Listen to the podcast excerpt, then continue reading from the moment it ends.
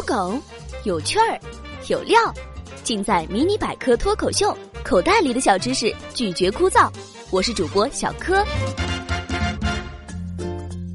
今天在饭桌上，一个人说他不喜欢社交，另一个人说：“嗯，我也是。”然后他俩相见恨晚，聊个不停。临走的时候，还互相加了微信，继续聊。We are family。现代观点认为，我们与社会交往越多，幸福感就越强。然而，心理学家却发现了一种与此理论相背离的现象。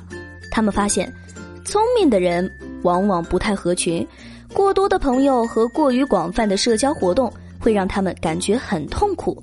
聪明的人大多不喜欢社交，为什么呀？在一项研究中。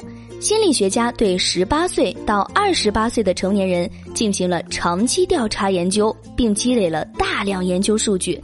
他们发现，对于那些极端聪明的人，社会交往越频繁，他们的生活满意度实际上越低。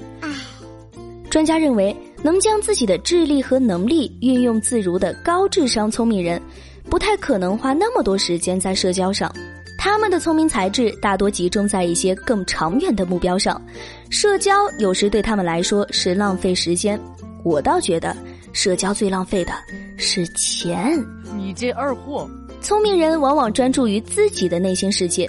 聪明的人属于内在自我比较复杂的人，他们脑力活跃，变化性显著，总是沉浸在自我的世界里，很难从外界相同的人身上找到情感连接。尤其是对只专注于自己一个领域的人而言，对他们来说，最幸福的事就是跟一个平等的人在一起说话。宝宝心里苦啊！然而，要找到同他们自己一样的人，并不容易。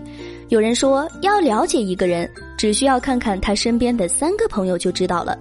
聪明的人是个例外，他们根本没有那么多的朋友。我经历过最深刻的孤独就是。作业只剩我没交的时候，聪明的人更加享受孤独。英国伦敦政治经济学院和新加坡管理大学的进化心理学家共同提出，现代社会的快乐根源仍是草原理论。也就是说，与人类祖先一样，现代人也需要群居才能真正快乐。与朋友交往越多，生活满意度越高。不过，这个因素受到智商的影响，比较聪明的人可能更容易适应相对孤独的现代生活，摆脱祖传的群居生活。